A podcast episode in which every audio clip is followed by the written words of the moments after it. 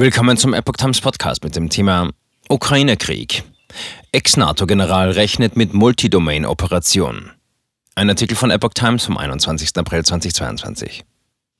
Mit der russischen Großoffensive ist der Krieg in eine neue Phase eingetreten und der Fokus der militärischen Operationen liege nun in der Ostukraine.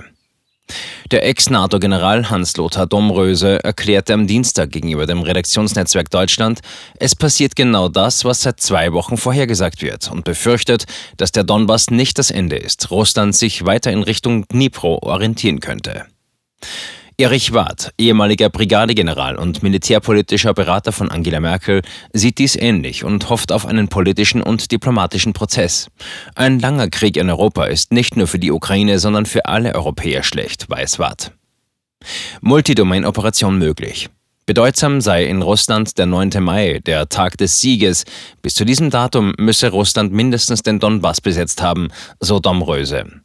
An ein Kriegsende zu diesem Datum glaubt Hans-Lothar Domröse jedoch nicht. Es könnte aber vielleicht eine humanitäre Waffenpause geben. Für Flüchtlingskorridore, Gefangenenaustausch oder die Versorgung von Verletzten. Domröse bangt, dass die russische Übermacht zu groß sei.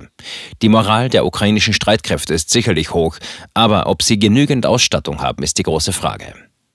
Der Ex-NATO-General rechnet mit einer Multidomain-Operation, in der der russische Oberbefehlshaber Alexander Dwornikow zeitgleich Kiew und andere Städte bombardiert.